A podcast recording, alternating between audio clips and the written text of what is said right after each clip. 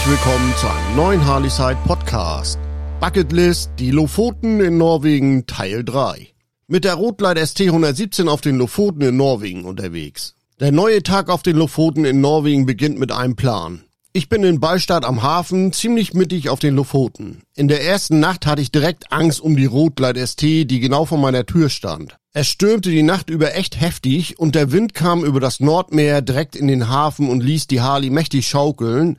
Sowas hatte ich bisher noch nie gesehen, aber zum Glück ist sie standhaft geblieben. Zuerst lernt man auf den Lofoten, dass man wettertechnisch auf alles gefasst sein muss. Von einer Minute auf die andere kann sich hier alles drehen. Nach dem Wind und Regen kam der Nebel und als ich um neun Uhr morgens aus dem Haus bin, kam direkt die Sonne raus oder sagen wir mal, sie war zu sehen, denn so richtig untergehen will sie zu dieser Jahreszeit nicht wirklich. Mein heutiger Tagesplan, Bäcker suchen und ausgiebig frühstücken, Tank voll machen, einkaufen im Shoppingcenter, den Haugland Beach anschauen, in das Wikinger Museum fahren, den Sonnenuntergang im Hafen von Ballstadt genießen. Das ist ein Plan. Ein gutes Frühstück beim Bäcker in Lecknis. Ich brauche erstmal ein gutes Frühstück und dank Google Maps habe ich den richtigen Bäcker in Lecknis gefunden. Der Bäcker heißt Lofoten Bakery und ist genau gegenüber von der Tankstelle. Das kann man sich einfach merken. Hier bekomme ich mein Frühstück und kann im Anschluss die Harley wieder voll tanken, damit ich heute die Insel erkunden kann. Allem voran muss allerdings erstmal eingekauft werden.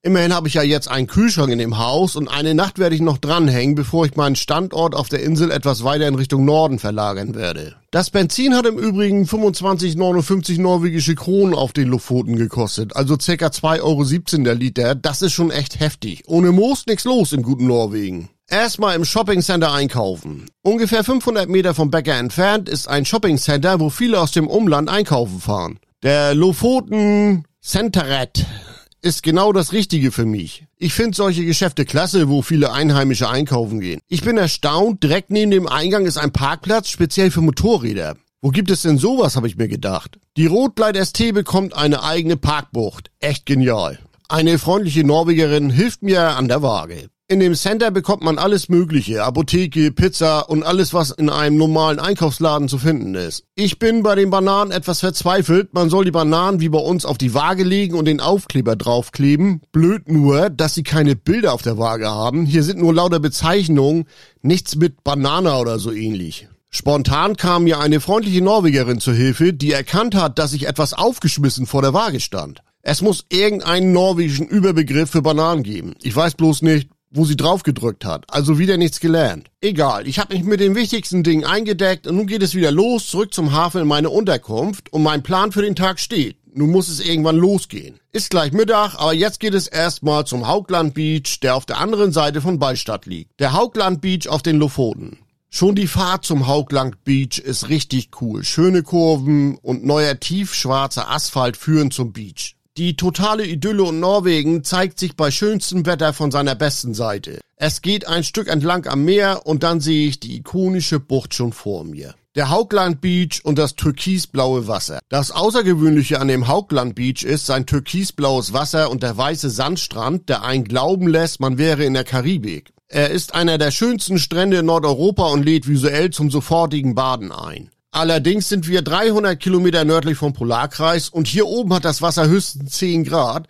Wenn der Golfstrom gute Laune hat, lässt er die Wassertemperatur im August mitunter sogar mal auf 13 Grad ansteigen, also nichts für Warmduscher. Der Golfstrom ist die mächtigste Meeresströmung und hat seine Ausläufer bei den Lofoten. Als Norddeutscher bin ich frische Meeresluft gewohnt. Man sagt ja immer, dass wegen dem Golfstrom auf den Lofoten so ein mildes Klima herrscht. Ich verstehe unter mild eigentlich was anderes. Einige Fische empfinden das vielleicht so, wie beispielsweise der Kabeljau. Er kommt im Winter zum Ableichen in diese Region. Ich bin als Norddeutscher gute Luft gewohnt. Wer aus dem Pott kommt, wird sich sicherlich wie im siebten Himmel fühlen. Der Haugland Beach ist ein Instagram-Hotspot. Der Haugland Beach ist sogar ein Instagram-Hotspot und besonders Fotografen haben diesen Strand für sich entdeckt. Ein Fotograf und YouTuber aus Deutschland hat sogar seine Firma nach dem Strand benannt. Aber gut, gesehen, fotografiert und für gut befunden, die Fahrt geht jetzt weiter. Ich bin durch den Tunnel weiter zum Utakleif Beach gefahren. Auch ganz schön hier. Hier muss ich nur so weit laufen, um an den Strand zu kommen. Ich will ja noch in das Wikinger Museum. Es geht also ohne Strandbesuch weiter.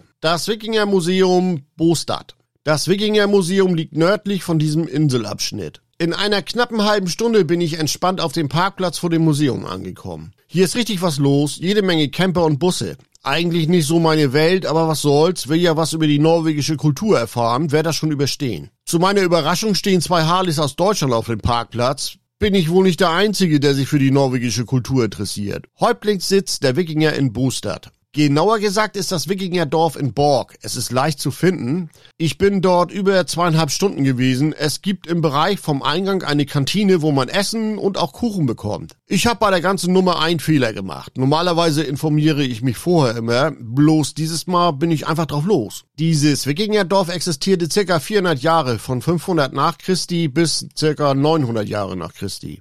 Es war eine große Sippe und der letzte bekannte Häuptling Olaf Tvennum Bruni hat 900 nach Christi plötzlich aus unbekannten Gründen das Dorf und die Lofoten mit seiner ganzen Sippe in Richtung Island verlassen. Das heutige Museum ist ein sehr großes Areal, das man zu Fuß abmarschiert. Wer sich für die Geschichte interessiert und plant, dieses Wikinger-Museum ebenfalls zu besuchen, der sollte einen Blick auf die Webseite spektrum.de werfen. Dort findet ihr alle Infos sehr gut aufgeführt. Wer die Seite vorher gelesen hat, bewandert das Museum aus einem ganz anderen Blickwinkel. Im Nachhinein betrachtet hat sich der Besuch für mich gelohnt, aber wie gesagt, man sollte fit sein und hatte dazu Top-Wetter. Wenn es stürmt, würde ich mir nur die Ausstellung im Bereich vom Eingang und das Langhaus ansehen. Der Abend in meinem Häuschen am Hafen. Ich habe immer noch Top-Wetter und cruise auf der Harley entspannt über die Insel. Wenn man die Seitenstraßen fährt, ist es noch schöner und irgendwie fährt man immer am Meer entlang. Einfach schön. Am späten Nachmittag geht es auf der Route ST wieder zurück in die Richtung von meinem kleinen Häuschen im Hafen von Ballstadt. In meiner Unterkunft angekommen, versorge ich mich erstmal mit dem, was ich im Shoppingcenter eingekauft habe. Norwegen entschleunigt einen komplett.